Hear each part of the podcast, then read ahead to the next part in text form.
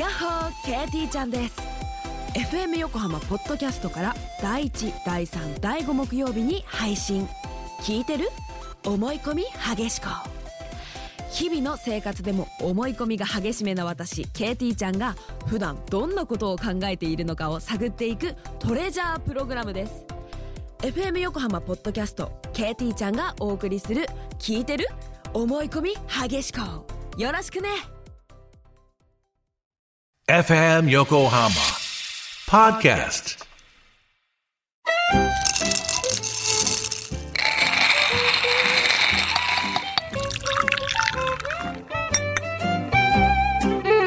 コーヒートークセッション」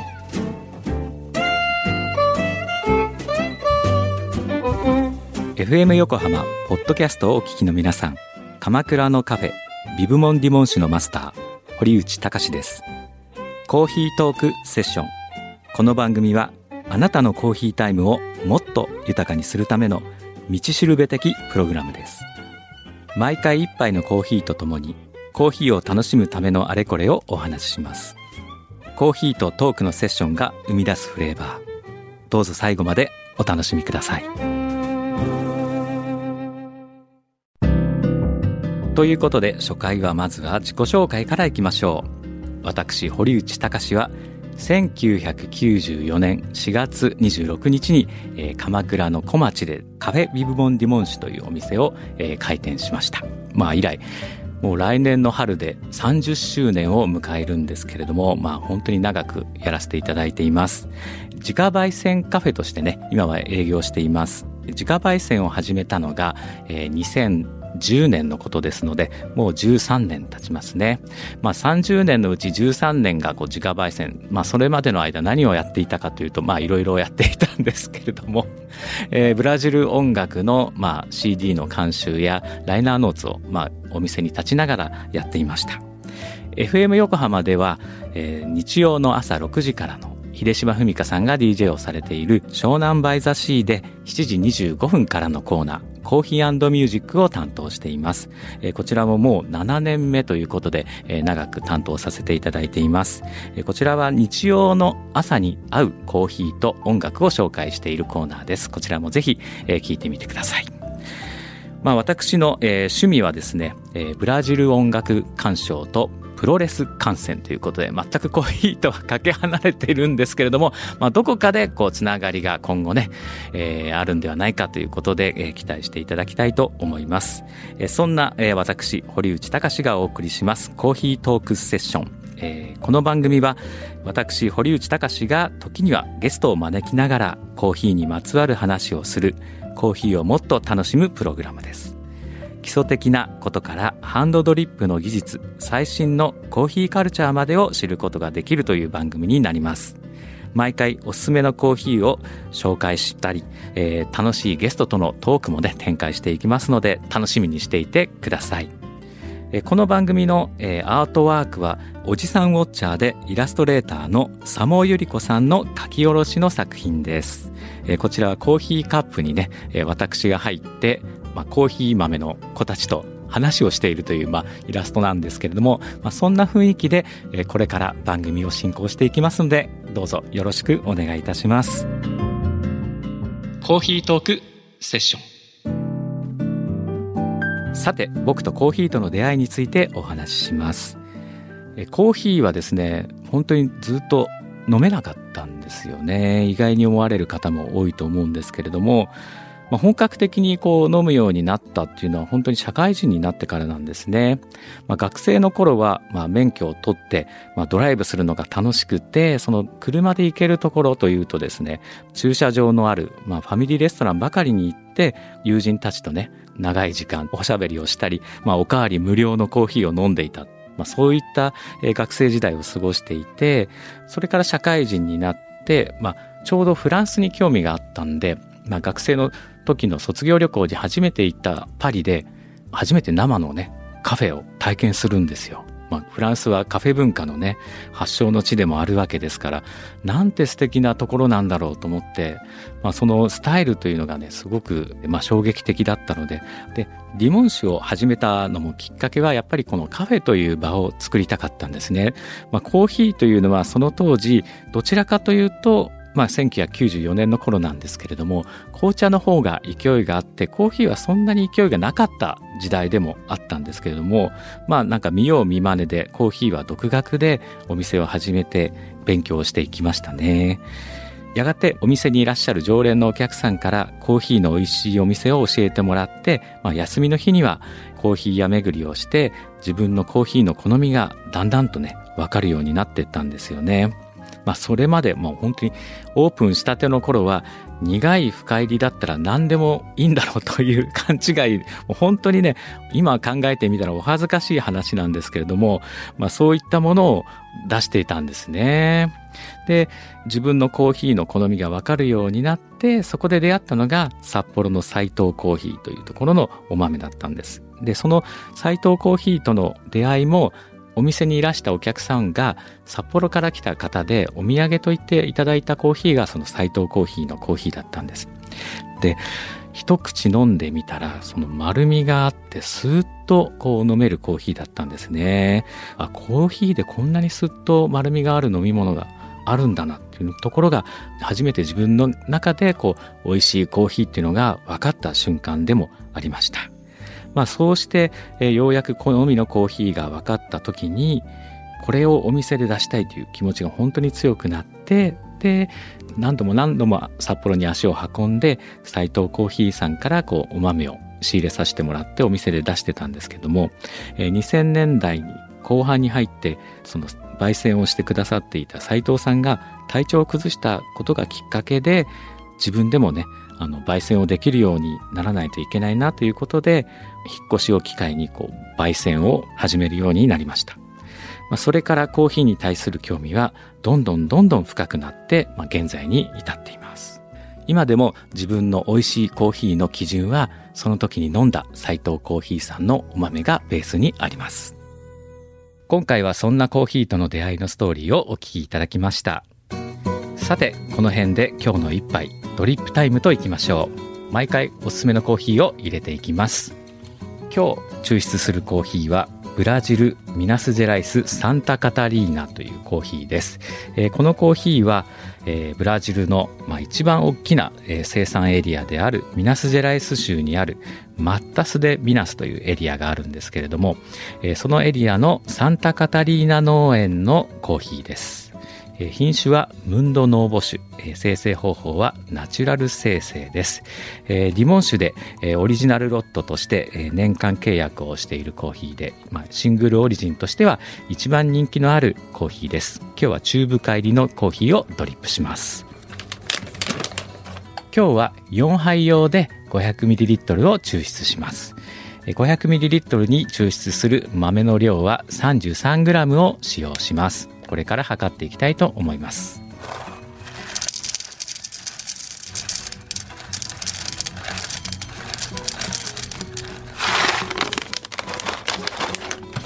中深入りのコーヒーなので、えー、酸味はほとんど感じなくそして、えー、苦味もあまり感じないという焙煎度合いのコーヒーになります。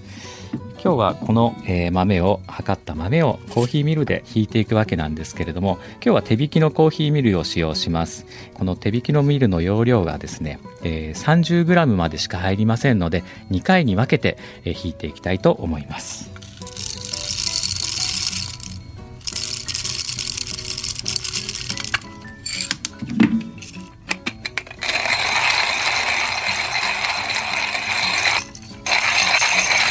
この手引きでこう引いてる瞬間というのがやっぱりこう豆が潰れてですねコーヒーの香りがふわっと上に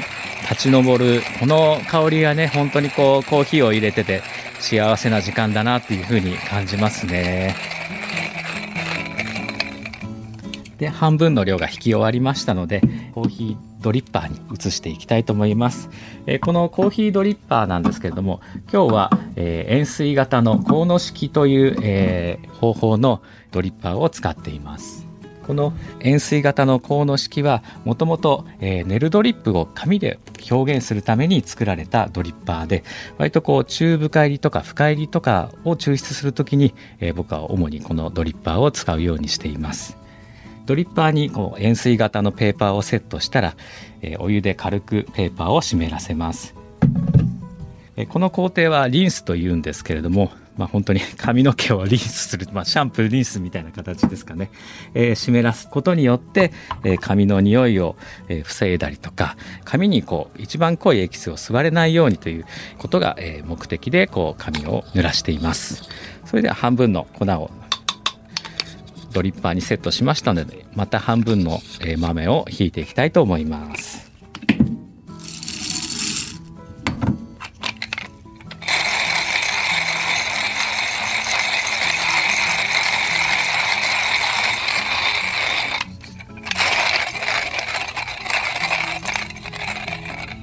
はい、えー、引き終わりました。それではまたこちらも、えーと、ドリッパーにセットしていきます。33g の、え、お豆をひいて、えー、引き目は中引きです、え、中引きはだいたいグラニュー糖の粒の大きさというふうに言われていて、まあ、本当にこうペーパードリップには一番向いている、えー、引き目だと思います。それではドリップしていきます、えドリップはデジタルスケールに保温できるようなステンレスポットを置いてその上にドリッパーを置いてこれから抽出します。で、あらかじめポットにお湯を沸かしておきました。今日使っているドリップポットは、えー、温度調整ができるポットで一度ずつですね、あの温度を設定できてその温度までお湯が沸くというものなんですけれども、今日は87度で抽出していきたいと思います。デジタルスケールなんですけれども、ストップウォッチとグラムが測れるようなものがあればベストです。それでは始めていきたいと思います。最初にお湯を照らすのは、えー、蒸らしという工程で、えー、全体的に粉の上をなぞるような形でお湯を落としていきます。それでは始めます。はい、だいたい、えー、最初 70g ぐらいの量ですね、まあ、70g は 70ml でもあるんですけども 70ml の、えー、お湯を蒸らしで全体的に湿らせましたそうするとですね表面がムクムクムクムク盛り上がってくるんですね。これはやっぱガスが、えー、粉から出ていることなんですけれども、まあ、新鮮な豆であるほど、えー、中深入りとかの豆ですとこう膨らんでハンバーグのような状況になってきます。でこのまま蒸らしの状況で、えー、私はだいたい1分ぐらい、えー、蒸らしをしています。まあ人によっては20秒だったり30秒だったりするんですけれども、えー、自分のやり方では今1分の蒸らしをしています。でちょうど今蒸らしのお湯が入れ始めてから1分が経ちましたので、え本抽出をしていきますここではだいたい 100ml、100g までお湯を入れていきます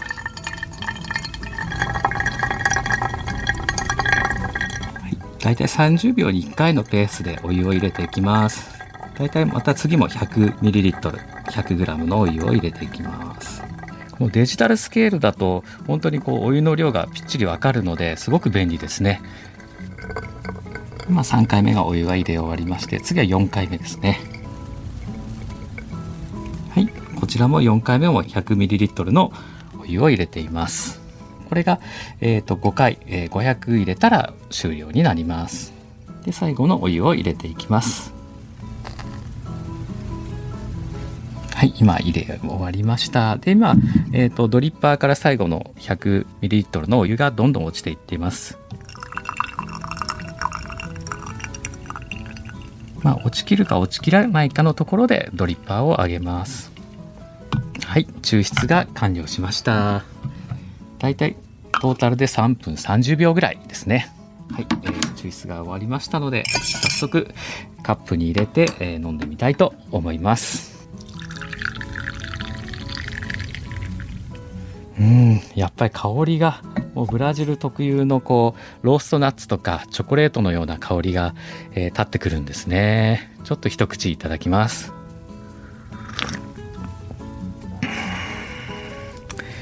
もう本当にこれがもうディモン酒の味というコーヒーなんですけれども、あのー、なんでしょう、ブラジルのコーヒーは、えー、本当にさっきも言いましたけど、ローストナッツとかチョコレートのような丸あの雰囲気が多いんですけれども、このサンタカタリーナの農園の特徴というのが、その中にもちょっとフルーティーな雰囲気が残っているのが、このサンタカタリーナ農園のナチュラル生成の特徴でもあります。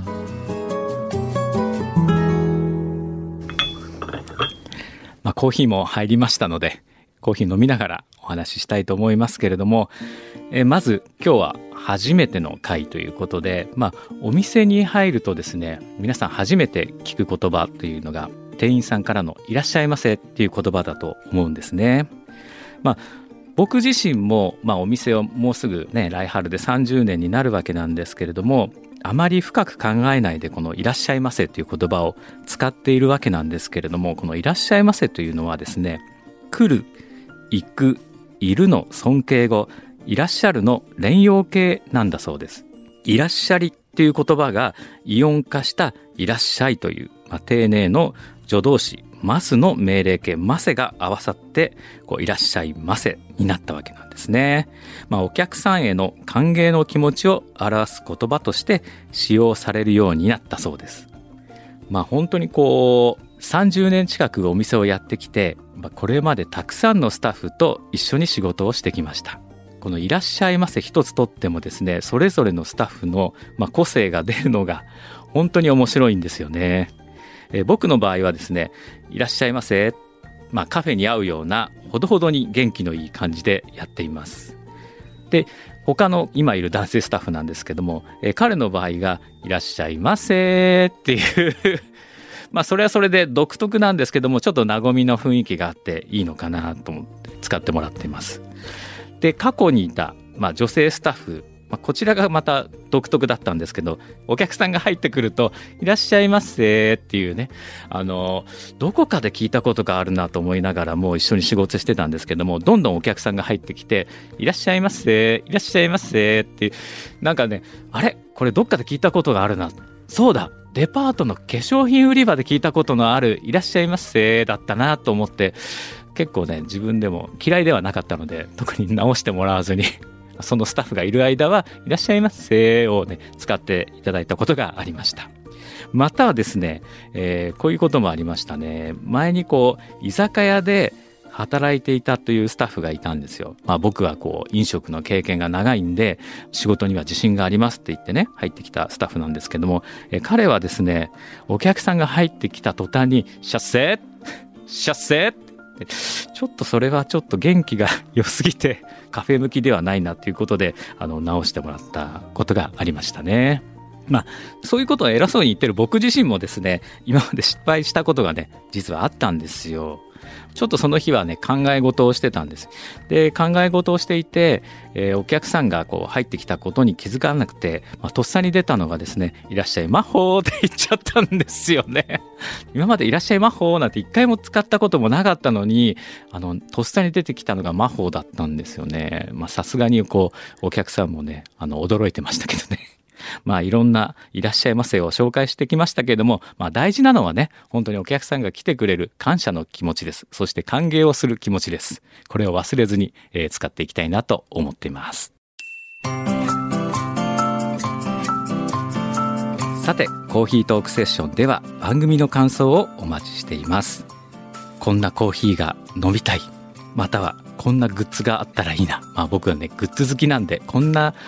グッズがあったら買っちゃうなとかね、そういったアイデアもお待ちしています。またはコーヒーにちなんだ思い出話、好きなコーヒー店、好きだったコーヒー店の話、いろいろあると思います。そういった話をぜひ教えてください。